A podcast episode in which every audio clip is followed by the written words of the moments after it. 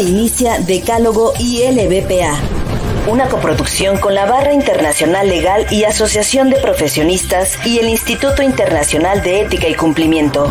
Escucha de nuevo las transmisiones en las plataformas digitales del Instituto Internacional de Ética Empresarial y Cumplimiento y en las páginas de nuestros socios y patrocinadores. ¿Estás preparado para un nuevo desafío?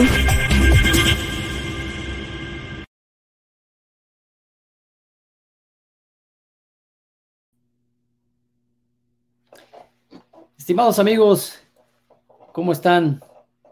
Muy buenos días, muy buenas tardes, muy buenas noches, dependiendo de la parte del mundo donde nos estén siguiendo, donde nos estén escuchando. Pues eh, el día de hoy estamos totalmente en vivo, miércoles 26 de abril de 2023. Sean ustedes bienvenidos a una emisión más de su programa Decálogo ILPA, transformando realidades. Eh, el día de hoy, eh, pues como ya ustedes saben, pues tenemos que eh, agradecer infinitamente al, equipo técnico que hace posible la realización de, de este programa, de esta coproducción entre el Instituto Internacional de Ética Empresarial y Cumplimiento y la International Legal eh, Bar and Professional Association. Esta es una coproducción con la intención pues, de brindar a ustedes pues, conocimiento, de charlar, de compartir ideas con los diferentes eh, personas que nos acompañan en estos programas. Asimismo, pues bueno, habrá que agradecer también a nuestros patrocinadores, quienes de igual forma pues hacen posible que este programa pueda ser eh, visto por todos ustedes a través de las distintas plataformas, eh,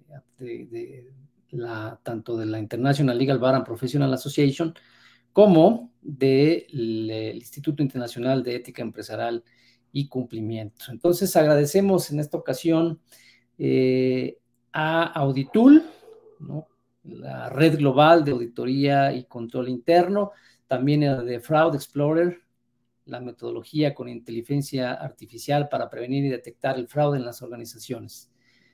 también a BGRC y a FC Advisory desde Chile.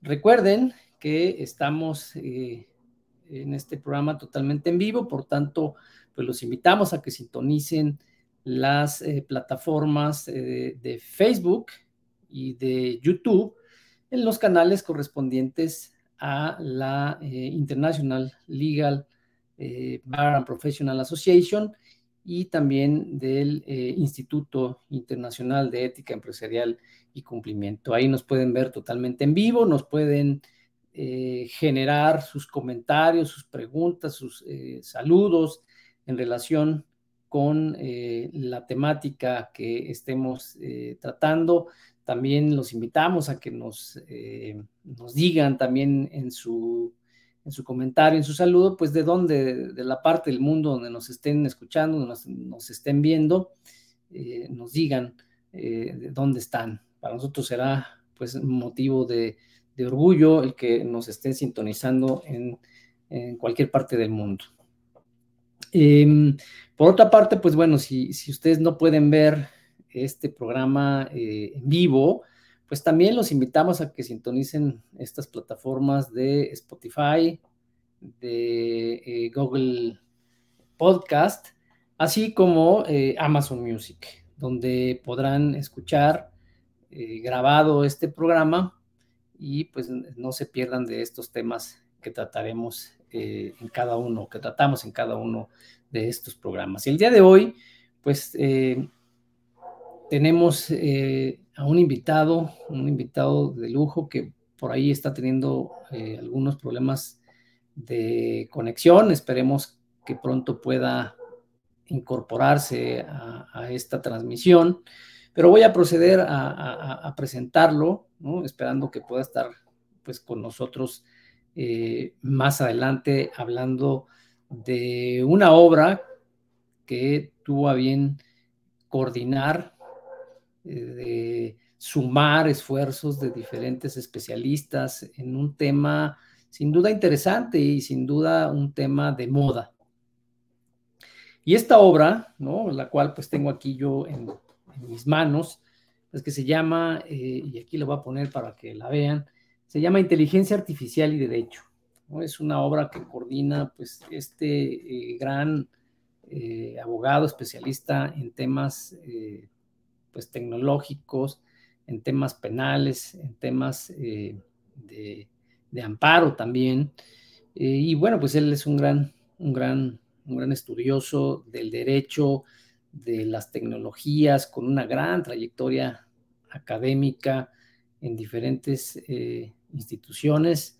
él es eh, abogado, ¿no? licenciado en Derecho más bien, y, doctor en Derecho por nuestra máxima casa de estudios, la UNAM, eh, en, ambos, en ambos grados, pues con mención honorífica. se ha desempeñado también en algunas eh, instituciones, como es el Instituto Nacional de Ciencias Penales, eh, ha colaborado también eh, o es parte del Sistema Nacional de Investigadores del, CONACIT, profesor de la Facultad de, Derecho de la, de la UNAM, del INACIPE también, miembro de la Federación Iberoamericana de Asociaciones de Derecho e Informática, AC, FIADI, por sus siglas, eh, este, es integrante de, esta eh, institución y además forma parte de, o formó parte de su asamblea consultiva. Eh, pertenece también a la Sociedad Mexicana de Criminología, a la Asociación Nacional de Doctores en Derecho, miembro invitado del Instituto de Derecho Informático del Colegio de Abogados de Mar del Plata, en Argentina. participa en el Consejo Editorial de dos revistas importantes eh, en temas jurídicos, como es El Mundo, el Abogado y Criminogénesis. Eh, es ex consultor de la Oficina de las Naciones Unidas contra la Droga y el Delito. Eh, también ha sido invitado por la Honorable Junta de Gobierno del Instituto Nacional de Ciencias Penales para participar en el anteproyecto del Código Penal Nacional. Y de esa misma forma, pues ha sido convocado por la Consejería Jurídica de la Presidencia de la República para integrar el comité de revisión de este referido proyecto del Código Penal Nacional. Entonces, como ustedes se darán cuenta, pues es sin duda un especialista en la materia, una persona eh, pues comprometida con el conocimiento en, estas temáticas de la inteligencia artificial, del derecho penal, de la dogmática penal. Tiene eh, algunas eh, obras que, voy a mencionar que son pues también importantes. El derecho en la era digital, temas fundamentales sobre el Código Nacional de Procedimientos Penales, ciberdelitos, temas fundamentales sobre derechos humanos, Estado de Derecho y corrupción, derecho eh, e inteligencia artificial, ¿no? que es el que, el día de hoy pues eh, analizaremos. Y en fin, ¿no? Distintas obras eh, interesantes en temas mm, relevantes en las distintas ramas del derecho. Y sin duda, pues nos va a dejar mucho que, pues mucho que platicar, ¿no? En relación con, con este tema que en años muy recientes, sobre todo después de la pandemia, pues se ha venido exacerbando en nuestra cotidianidad, ¿no? Ya es un tema cotidiano en el día a día, eh, pues platicamos mucho de, cómo eh, nuestros eh, aparatos de comunicación, nuestras televisiones, nuestras bocinas inteligentes, pues despliegan, ¿no? o más bien, no despliegan, sino más bien captan una serie de datos y a partir de ellos, pues se genera eh, una serie de respuestas, ¿no? Así de diferentes eh, circunstancias de la vida diaria, ¿no? Yo le puedo preguntar a la bocina, ¿no? A la famosa Alexa, le puedo pedir que haga algunas eh, tareas cotidianas y pues va captando esta información a fin de, en un momento dado, sugerirme eh, ciertas tareas, ciertos lugares para que yo vaya a comer, ciertos lugares para que vaya a, divertirme, eh, en fin, ¿no? Entonces, este tema, pues, insisto, ha venido a llenar nuestra vida cotidiana, complementar nuestra vida cotidiana. Eh, nos acostumbramos a, estar, eh, pues, trabajando con estos datos y pues a partir de ellos pues, se generan ciertas respuestas e incluso pues se puede eh, trabajar ¿no? En, mi lugar, ¿no? en lo que yo hago, puedo hacer lo que yo hago eh, a diario, ¿no? en mi actividad incluso profesional. Entonces, pues este tema es muy interesante, ¿no? Cuando estuvimos preparando este programa, pues definitivamente vimos que pues nos daba este, pues una información relevante, ¿no? Para todos los que nos dedicamos al derecho, para los que no nos dedicamos al derecho, pues también es un tema interesante e ir eh, enfocando nuestras, eh, nuestros esfuerzos y, nuestra vida diaria pues a este tipo de procesos eh, con la inteligencia artificial. No es un tema sencillo, por supuesto que no, porque estamos pues cada vez más comprometidos cada vez nuestros datos pues están eh, más en, riesgo y por ello pues hay que darle un tratamiento, ¿no? El derecho tiene que brindar pues un, tratamiento. Eh, déjenme ver que si ya por ahí lo tenemos.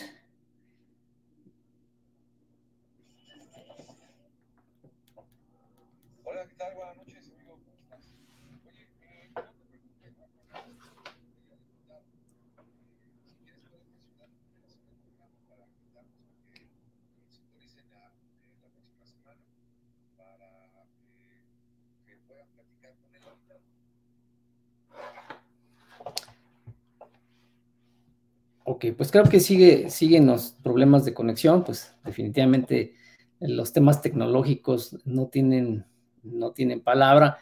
Eh, esperemos que eh, la próxima semana pues ya podamos, eh, podamos tenerlo, ¿no? Em, vamos a, tratar de reprogramar, ¿no? Si, si es que siguen estos problemas técnicos, reprogramaremos esta emisión pues para hablar de, este tema, ¿no?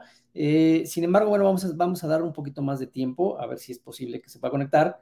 Eh, y platicaremos, fíjense, de algo también eh, muy relacionado con este tema, que justamente en, días pasados, pues ayer, si mal no recuerdo, por ahí el doctor David Merino, quien forma parte de un grupo de análisis e investigación eh, de la Cámara de Diputados, eh, pues eh, dieron a conocer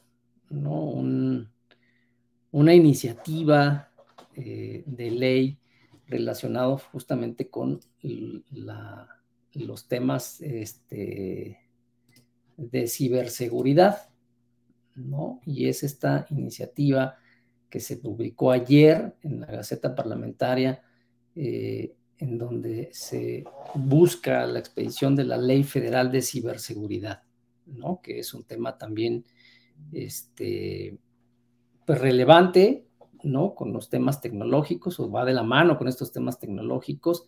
Entonces, pues eh, el día de ayer se, se presenta esta iniciativa por parte de un diputado, del diputado Javier Joaquín López Casarín, del Grupo Parlamentario eh, Verde Ecologista de México y presenta justamente esta, esta iniciativa. Trae algunos datos eh, pues relevantes en este tema eh, pues tecnológico, ¿no?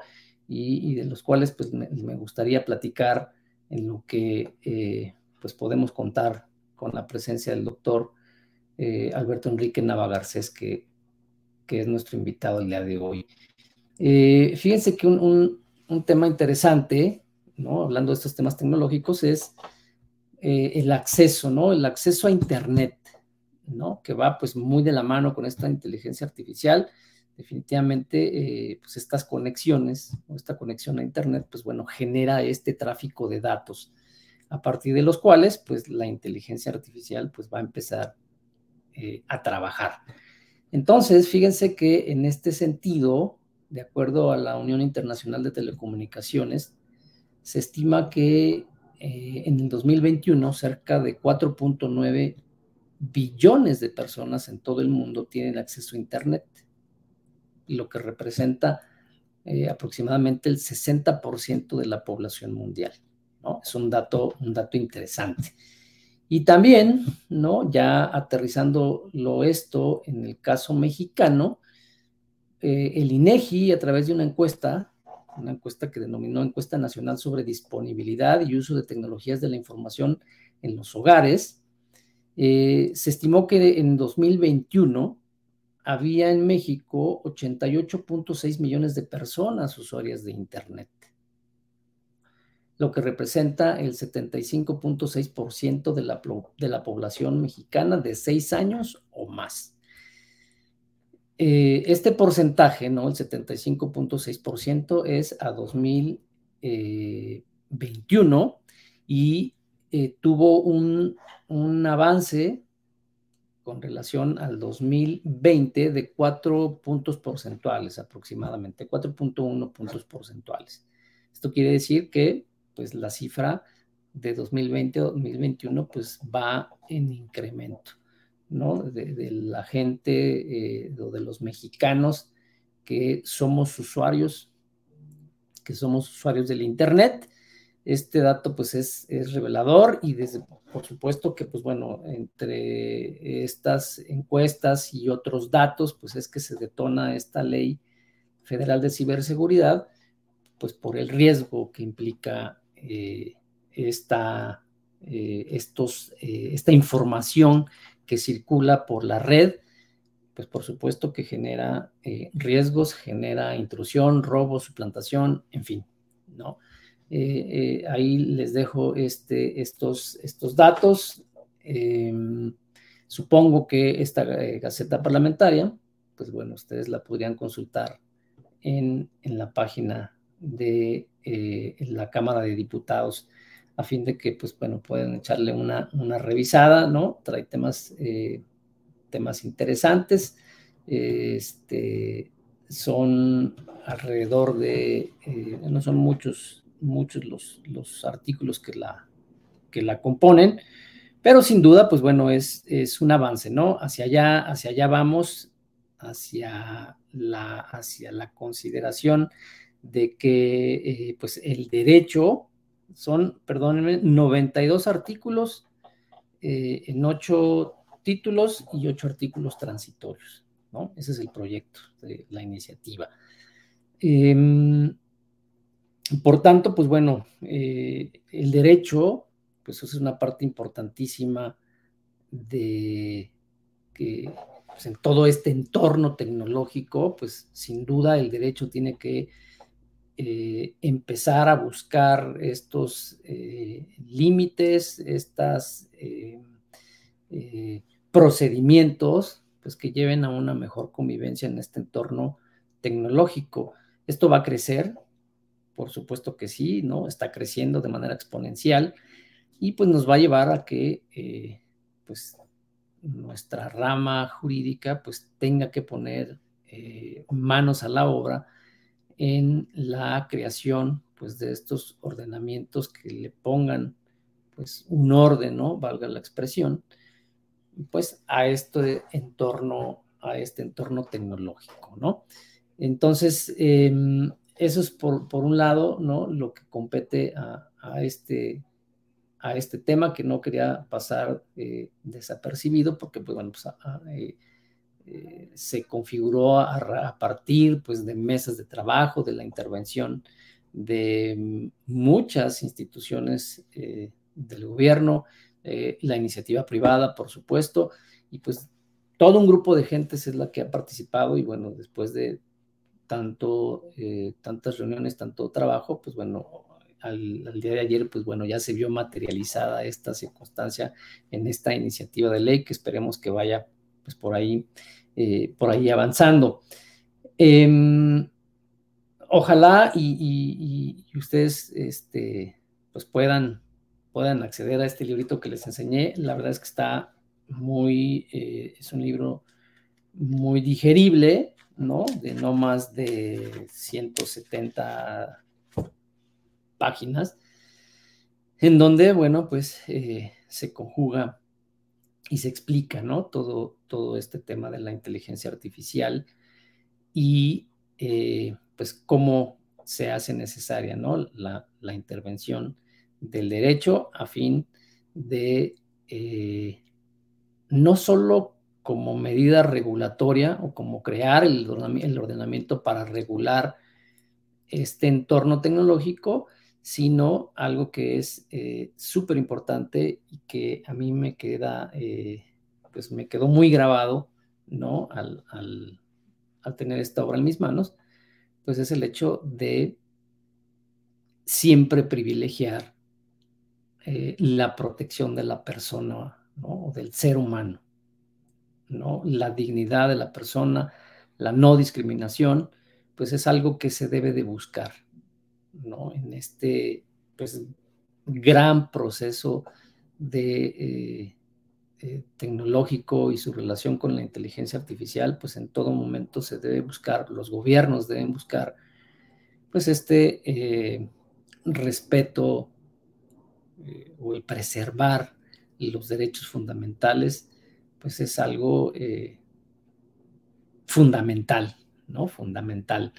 Eh, no obstante, pues bueno, todo este, eh, pues esta gran cantidad de circunstancias que se pueden dar alrededor de la inteligencia artificial, lo primero que debe de salir a la luz, pues es este, eh, el, respeto pues a los derechos humanos de los ciudadanos. Y eso está muy, muy marcado. La experiencia que se plasma en esta obra a través de países como Argentina, Brasil, España y México, pues por supuesto que es eh, pues muy, es un, acercamiento muy bueno, ¿no? Respecto de lo que está pasando, pues en estos países eh, latinoamericanos y un europeo, ¿no? ¿Qué está pasando en España? Pues eso también eh, creo que debemos tomar la experiencia internacional para de ahí pues empezar a tomar pues estos, eh, pues estos modelos ¿no? de cómo regular este tema de la inteligencia eh, artificial. Eh, sin duda estamos empezando, ¿no? En el caso mexicano, y en el caso latinoamericano, por ahí había un, rato, un dato revelador que me llamó muchísimo la atención y es como, por ejemplo, Chile está dándole una importancia muy, muy, muy, este, pues de, alto nivel, ¿no? Porque se habla de una inversión eh, demasiado importante en ese país latinoamericano de alrededor de, eh, ahorita les voy a decir, 32 eh, millones de dólares están ellos invirtiendo, el, pueblo chileno, eh, en, esta, en este tema, ¿no? Aspira a crear un marco normativo eh, que tenga pues un desarrollo y además sea sustentable, ¿no? Es una inversión muy, muy fuerte en un país latinoamericano y además también algo interesante en este país. Lo va o lo está viendo como una política pública. Eso es bien importante. Eso es bien importante que eh, los países lo vean esto como una política pública, no como, eh, pues como un tema más en la agenda, sino que tiene que ser escalado como una política pública. El caso chileno lo, está haciendo, el caso argentino, este, pues para allá va, o sea, están trabajando estos países latinoamericanos y además están retomando las ideas de eh, la Unión Europea, ¿no? Que pues está avanzada en el tema y que está, eh, ha trabajado en, eh, tiene ya algunas directivas, algunos ordenamientos que se están utilizando ya como una manera de fomentar las buenas prácticas en el manejo de, estos datos, ¿no? Hay datos reveladores y además, pues también tiene su, su lado, su lado cómico, ¿no? En alguna parte, eh, en el inicio de esta obra, pues también esto de, eh, pues cómo a partir, por ejemplo, de una llamada, ¿no? para pedir una pizza, pues se va desarrollando una serie de información que esta empresa de pizzas, pues tiene en sus manos, todo basado, pues, en esta inteligencia artificial. Eh, sabe perfectamente qué tipo de pizza es la que pido, ¿no? De qué ingredientes. Y, a partir de ahí, pues bueno, incluso el refresco que tomo, eh, todos estos datos que, de, lo, de las conductas que, tenemos nosotros como seres humanos, eh, pues van generando estos datos, ¿no? Esta minería de datos, esta recopilación de datos y a partir de ahí, pues incluso ya pudiera ordenarse la pizza sola, ¿no? ¿No? Por supuesto que esto a nuestros, eh, digo con todo respeto, ¿verdad? Porque pues este, de todos eh, tenemos, eh, o quienes contamos todavía con la dicha de tener papás, ¿no? Padres, pues a, a, esa edad, ¿no? A la edad de nuestros padres, 65, 70 años, pues la verdad es que no están acostumbrados a, que les estén dando este tipo de información, ¿no? Cuando, cuando levantan el teléfono, ¿no? O cuando compran un producto o un servicio, pues definitivamente no están acostumbrados. Y entonces el que, el que está del otro lado del teléfono les empieza a decir información, este, que solo se supone que yo tengo, pues eso genera cierta eh, pues molestia, ¿no? En, las personas de esta edad, pues porque no están acostumbrados. Nosotros en esta generación, eh, pues ya aprendimos, ¿no? Aunque no somos tan tecnológicos, pero pues ya aprendimos a convivir con estos temas. Entonces, eh, y algunas otras cosas que ya eh, en su momento, ¿no? El doctor nos, nos platicará, pero son muy interesantes. Me voy con los saludos y con lo que hemos estado recibiendo a través de, las eh, redes sociales, de las plataformas. Y, vamos a comentar algunos de los, de los comentarios que tenemos por aquí. Eh, dice por ahí Víctor, Víctor Isboset, Conde de Santiago, muy buenas noches, felicitaciones por el esfuerzo que realizan. Saludos desde el estado de Puebla. Muchas gracias, Víctor. Un saludo. También tenemos por ahí a Olga Salas, una gran amiga, y, nos comenta, dice, hola Dani, la inteligencia artificial no solo está de moda, sino que hoy en día se hace necesaria usarla para mejorar muchos procesos eh, industriales y, pues de otro tipo, ¿no? y temas también de seguridad.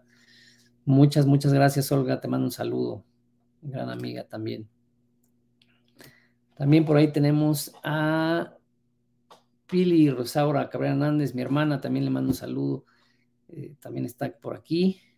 nos manda un saludo. Eh, Romina Florencia Cabrera también nos acompaña y nos dice saludos cordiales desde Argentina. Muchas, muchas gracias. Tengo, bueno, pues saludos, felicitaciones a la barra, eh, al instituto, en fin, ¿no? Es, lo que hasta ahorita tenemos. Vamos a ver, eh, Simón, Simón Marino, hola, saludos desde Chile. Gracias por la buena información que comparte, ojalá lo siga haciendo. Felicidades. Pues muchas gracias, muchas gracias, Simón. Un saludo hasta eh, hasta Chile, que ya decía yo, pues ellos están, están avanzando en este tema, eh, le, han, le han invertido y están pues en este, en este camino, ¿no? De darle, eh, pues de generar, generar eh, ordenamientos privilegiando las buenas prácticas porque como ya lo comentaba, pues esto no, no va a acabar, sino al contrario, esto va a ir creciendo, ¿no? Esto va a ir creciendo a nivel eh, eh, justicia, por ejemplo, pues sabemos por ahí que ya ha habido algunos eh, países que están dándole cabida a pues jueces robots, ¿no? Es decir, que quien resuelva las controversias pues sea un, robot, ¿no? Que pues a partir de los datos que le son suministrados, pues puede tomar una decisión. Esto pues desde luego eh, no implica ¿no? acabar con estas profesiones, por ejemplo, como la de los abogados, o que se acaben los jueces, o que ya no haya jueces, ¿no?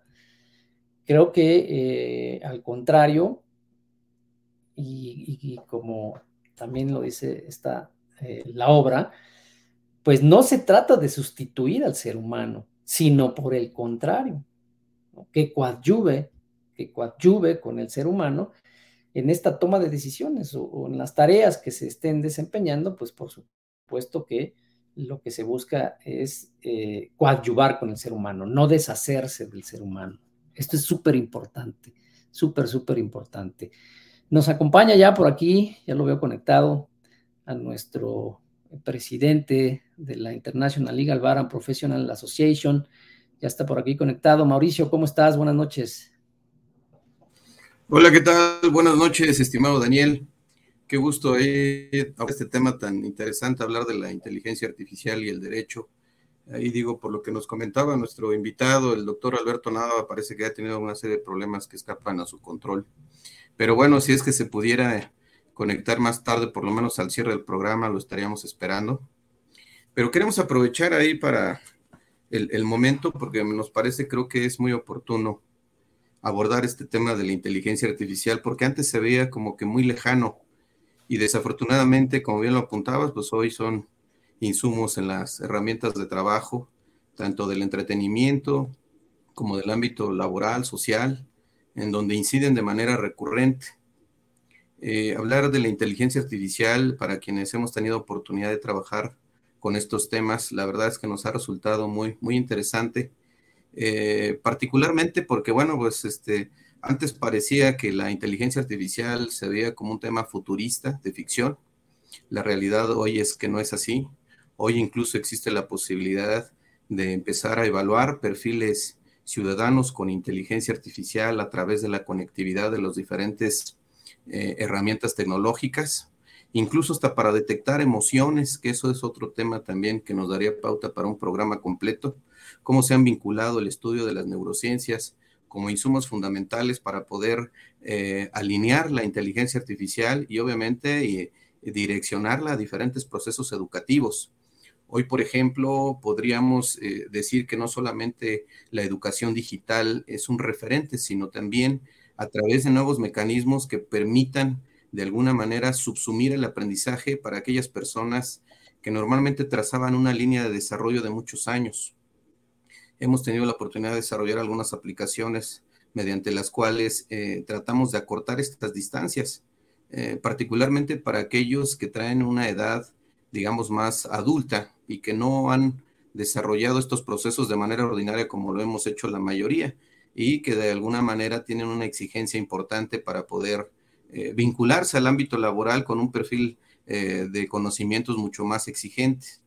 Y eh, quiero poner un ejemplo, el caso, por ejemplo, de, las, de la formación policial, la formación policial como un, solamente como un dato referencial. Hoy existen aplicaciones móviles para ayudarles a mejorar el entendimiento de los instrumentos normativos para poder operarlos en campo particularmente porque tienen una incidencia directa con la ciudadanía.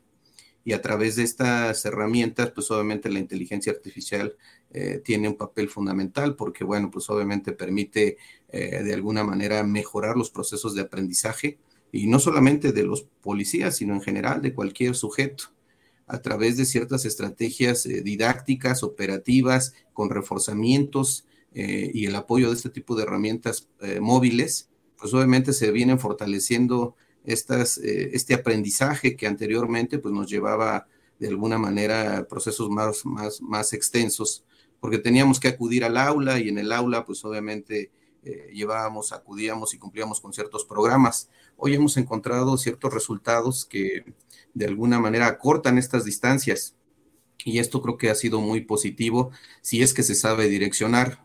Eh, obviamente el tema de inteligencia artificial tiene varios riesgos. Yo creo que eso lo hemos también percibido muchos de nosotros, pero creo que es importante que los podamos redireccionar bajo una tutela de valores en donde haya un, un, digamos, una cierta vigilancia, una inspección por parte, pues obviamente de, los, de, las, de las instancias educativas, de las instancias gubernamentales, pero también en el ámbito social desde el ámbito familiar, porque así como nos puede dar la oportunidad de, digamos, de encontrar alternativas de solución para mejorar nuestros procesos de aprendizaje, eh, de, función, de, de funciones en el ámbito laboral, o simplemente en el ámbito del entretenimiento, pues obviamente también corremos riesgos de que de alguna manera seamos vulnerables ante este tipo de, circunstancias. Como sabemos, eh, hace rato escuchaba un poquito ahí la referencia que hablaba sobre el proyecto de la ley de ciberseguridad. Es un referente claro de toda la vulnerabilidad que hay en nuestros ámbitos informáticos. Somos de los países que más sufren ataques cotidianamente en todo el mundo. Y esto, pues obviamente también puede representar un riesgo la inteligencia artificial hoy nos da la oportunidad de hacer cosas maravillosas, siempre y cuando puedan ser conducidos de manera racional. Y también existe el riesgo de que desde el punto de vista, digamos, de quienes incurren en conductas ilícitas, pues obviamente se puedan valer de este tipo de, acciones para poder incurrir en cierto tipo de, pues de defraudaciones o una serie de ilícitos que, bueno, hoy de manera regular los encontramos en las redes sociales brevemente digo, para tratar de, abonar un poquito en lo que ya comentabas, Daniel, la verdad es que muy interesante el tema de, inteligencia artificial. Hoy, hoy en día tenemos una representación en España con una de los personajes, una eh, representante de nuestra barra que trae un trabajo muy importante en toda Europa, que quizás más adelante la, la estaremos invitando también para abordar este tema desde un parámetro, pues obviamente comparativo en el ámbito internacional para saber todo lo que se está eh, digamos, analizando, estudiando, particularmente en España, que es un referente. Eh, incluso en alguna de las charlas por ahí eh, se comentaba el tema de, cómo ya subsumir la, algunos temas de los procesos judiciales, ¿no? Hoy a través de la subsunción y de la traducción de estos mecanismos en algoritmos es posible resolver cierto tipo de casuísticas que antes se veían muy lejanos, ¿no? En la medida que haya un mayor volumen de información, pues obviamente las posibilidades de resolver con mayor eh, certeza y mayor seguridad serán posibles, porque en la medida que tengamos más variables eh, en un menú de diferente tipo de alternativas, pues obviamente en la medida que le proveamos de mayor información, más certeras serán las resoluciones que se pudieran adoptar. Y esto es un tema que pues obviamente nos pega a nosotros directamente como abogados, ¿no? Porque pareciera que antes el razonamiento eh, mental solamente era competencia o era exclusivamente eh, le correspondía al ser humano. Hoy nos damos cuenta que no es así. Hoy el estudio de las ciencias eh, científicas, propiamente de las, de las neurociencias, pues obviamente son un referente importante para poder incidir en la inteligencia artificial e incluso manipular cierto tipo de comportamientos. sobra decirlo que incluso tú, como lo comentabas hace rato, ¿no? Hoy hasta hablarle a Alexa o a Siri este, para poder incluso identificar cierto tipo de necesidades, etcétera, pues ya no es de gran eh, ciencia descubrir que saben qué queremos, saben qué buscamos y obviamente resultado de la inteligencia artificial. Y uno de los componentes importantes de las neurociencias que son referentes para estos temas es el estudio de los neurotransmisores, de los que son conocidos como la, el famoso cuarteto de la, de la felicidad, ¿no? La dopamina, la serotonina, la oxitocina, las endorfinas, que son referentes para poder eh, alimentar estos desarrollos tecnológicos que hoy a través de la inteligencia artificial pueden incidir en que nuestras emociones puedan estarse moviéndose, incluso se puedan estar manipulando, ¿no? Hay cierto tipo de, de información que nos genera placer, que nos genera dopamina y otras tantos que nos hace que la serotonina baje y nos genera problemas de depresión. Entonces esto se vuelve realmente muy interesante, por eso decía hace rato, parecía que era que, fuera algo muy futurista, la realidad es que no es así. Por ejemplo, en China me llama la atención que eh, hoy se puede medir o evaluar el comportamiento social a través de esta conectividad de cámaras que de alguna manera detectan eh, cierto tipo de comportamientos y que mandan alertas para poder identificar si eh, llevaron a cabo una serie de conductas que son eh, contrarias a la reglamentación cívica, ¿no? Por ejemplo, el tirar basura en un lugar que no es propio, pues a veces este, esto pues puede calificar en la evaluación del comportamiento social. Solamente lo pongo como ejemplo, ¿no? pero, pero esto es una muestra de todo lo que ya hoy podemos observar eh, con inteligencia artificial. Y, obviamente el derecho nos parece desde un punto de vista muy frío, muy, muy, muy, objetivo, pues que desafortunadamente no va a la par con estas, estos desarrollos. Si, si de por sí, normalmente cuando existe una problemática en el ámbito social, eh, se genera un vacío legal o se identifica un vacío legal y a través de cierto tipo de proyectos legislativos tratamos, tratamos de resolverlo una vez, como, como dirían ahí en dichos populares, eh, una vez ahogado el niño a tapar el pozo, ¿no? Esa es la mecánica más o menos del ámbito jurídico, es más reactivo, no es preventivo ni es obviamente orientador quizás de ahí la necesidad de cuestionar si a veces el sistema eh, jurídico no debe también revolucionarse, ¿no? Que tenga más una, una serie de criterios orientadores que sean insumos importantes para resolver problemáticas específicas, porque si no, la dinámica, la verdad, en la que nos movemos, difícilmente podría alcanzar eh, esta, digamos, esta evolución tan acelerada que está que nos está impactando en todo el mundo. Hablar de la inteligencia artificial es romper con paradigmas.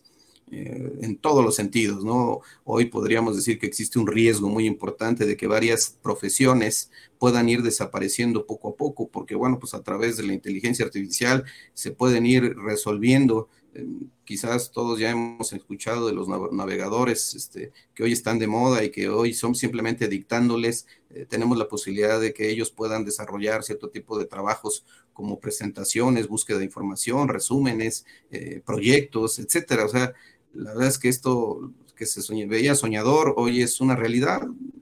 Eh, Chat GPT, por ejemplo, es uno de los referentes, ¿no? Que más ya se empezó a utilizar, pero no es el único. Hay muchos otros navegadores que de alguna manera este, desarrollan cierto tipo de soluciones que antes nos, iban a demandar pues, muchísimo tiempo para quienes somos migrantes digitales. Pues obviamente recordaremos cuando íbamos a la biblioteca y teníamos que ir a sacar el libro con un catálogo y teníamos que esperar a ver si estaba disponible, ¿no? Pues hoy toda la información esta es muy fácil de acceder. Y esto pues es una muestra clara de, los, de, la revolución eh, tecnológica eh, en que incide el tema de la inteligencia artificial. Y me parece que, bueno, en esa medida debiéramos direccionarla a hacer un trabajo, si bien es cierto que hay que eh, cubrir ciertos vacíos legales, también es cierto que es oportuno diseñar un componente importante en las instituciones educativas para poder racionalizar y de alguna manera orientar eh, el manejo de este tipo de herramientas, porque al final, eh, pues como todos sabemos, pueden salirse de control. Hoy las redes sociales inciden de manera directa en el comportamiento humano, en el comportamiento social, y a veces puede estar, podemos ser objeto de cierto tipo de manipulaciones no quisiera plantearlo así tan drásticamente, pero me parece que creo que hoy queda claro que el tema de, la incidencia de las redes sociales y de toda la información que recibimos a través de diferentes medios incide en nuestro comportamiento. Y desafortunadamente a veces no, no, reparamos en eso, ¿no? Quizás para quienes nos ha tocado más trabajo migrar en estos procesos de transición, pues pudiéramos hacer un alto en el camino y pudiéramos hacer este análisis, pero quienes ya son nativos digitales, quienes ya nacen con estas herramientas, pues no, no hay ningún, ninguna sorpresa, es algo ordinario. Hoy es más fácil que un niño de cinco años pueda manejar un celular que nosotros mismos, ¿no? Y que pueda explotar mejor cierto tipo de información. Si con este tipo de navegadores, pues, ¿qué, qué diríamos, no? Antes este, teníamos el referente de los eh, famosos herramientas que tenían metabuscadores y ya sentíamos que era la maravilla del mundo, ¿no? Hablar de del análisis de inteligencia, por ejemplo, era todo un, problema eh, eh, porque había que recabar información eh, de manera muy rutinaria y no había tanta, tanta, tantos datos que hoy fluyen en redes sociales. Hoy es mucho más fácil hacer inteligencia, ¿no? ¿Por qué? Porque vamos a través de estas redes sociales nos llegan de manera, incluso hasta de manera espontánea el hecho de que le demos la oportunidad ahí a una aplicación de darle a aceptar para que pueda tener acceso a nuestros datos personales, hoy es una realidad y esto desafortunadamente corre, eh, digamos, en el lado oscuro de, de las redes este, abiertas, ¿no? Entonces, este, es información que desafortunadamente también se puede explotar para fines ilícitos, fines negativos. Por eso decía que estos habría que repensar un poquito y reflexionar sobre los impactos que esto está generando eh, en todos los ámbitos, eh, no solamente en el entretenimiento, sino en general, cómo inciden en el comportamiento de, las, de, la ciudadanía, cómo incluso son referentes para poder replicar eh, cierto tipo de, violencia, ¿no? Violencia que antes pues esperábamos a que fuera visible físicamente, hoy existe violencia todos los días a través de las redes sociales y no reparamos en eso, incluso lo vemos como algo hasta cierto punto, punto normal, ¿no? Hace rato hablabas del tema de la violación de los derechos humanos eh, y esto pues obviamente también incide en, cómo encontrar eh, esta ruta para poder ponderar eh, valores que puedan incidir sobre el comportamiento social, pero que de alguna manera exista una corresponsabilidad tanto del ámbito gubernamental como, como de la ciudadanía. No es una tarea que solamente le competa al gobierno, porque si estamos esperando a que cierto tipo de políticas públicas ayuden a ordenar esta problemática, pues va a ser insuficiente porque desafortunadamente hoy las redes sociales este, nos llegan a todos lados y parece que son imparables, no podemos detener algo que ya viene, digamos, con un efecto en cadena, pero sí podemos ayudar a concientizar, a establecer mecanismos de contención y obviamente de prevención en la medida de lo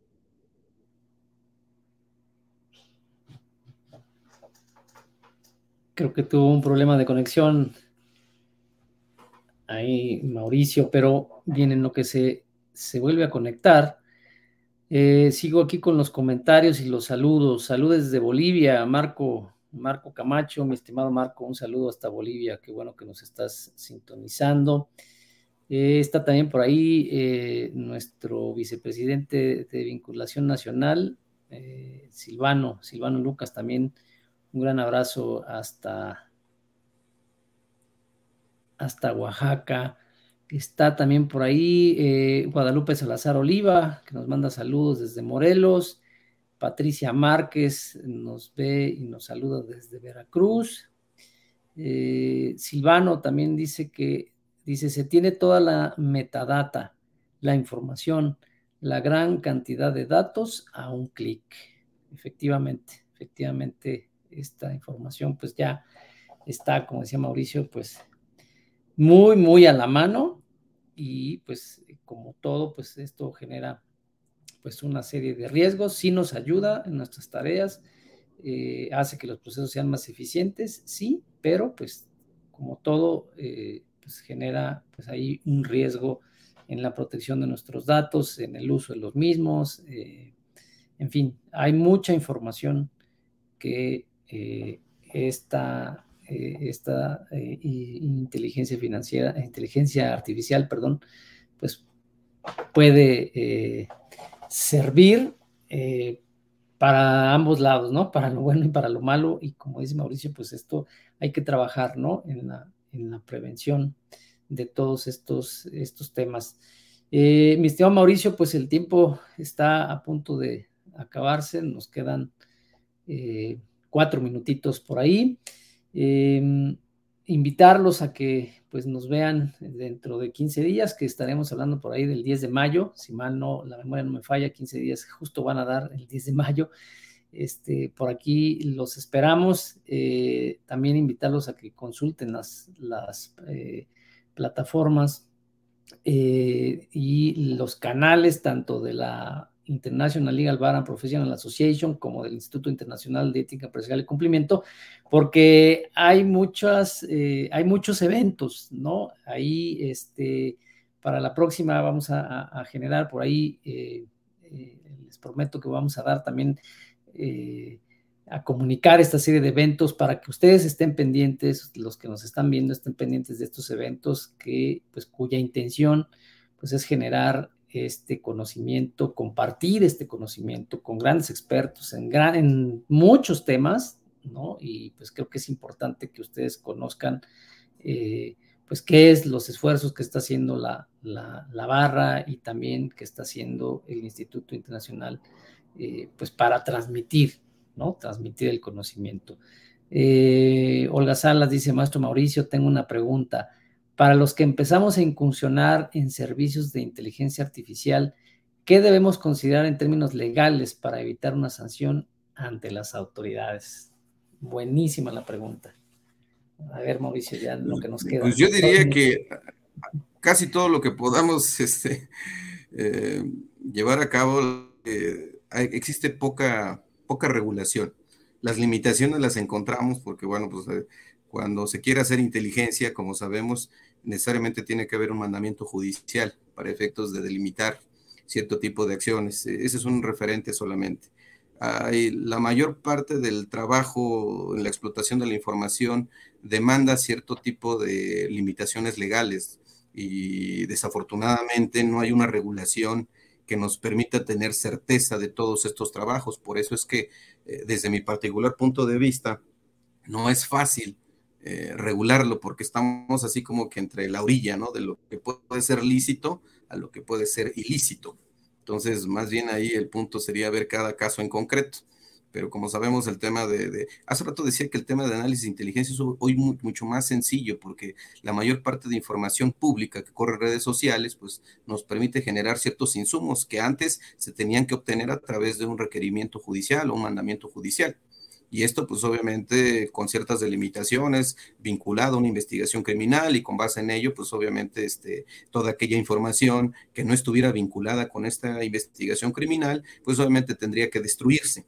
Pero bueno, pues hoy hay tanta información en fuentes abiertas que pues es muy fácil tener acceso y en la medida que ya es público, que entra al dominio público, pues siempre y cuando no, no, no atente contra la moral pública, pues obviamente uh, habría cierta res pero bueno, lo que voy es, este, no hay mucha regulación, por lo menos la que me ha tocado ver a mí, y estamos ahí en cierto riesgo también los ciudadanos, porque una cosa es desde el lado de dónde está quien hace el trabajo de inteligencia y por el otro lado, quienes podemos ser, vulnerables, ¿no?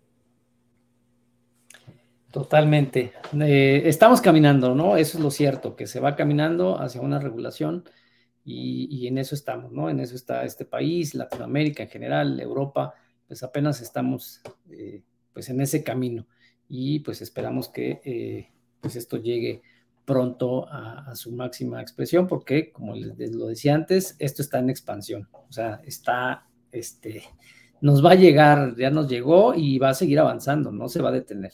Esa es mi percepción y el derecho pues sin duda tiene que, ayudar mucho. Pues muchísimas gracias eh, Mauricio por, por haberme acompañado este ratito. Eh, qué lástima que no pudo estar por aquí con nosotros el maestro eh, Nava, el doctor Nava, perdón.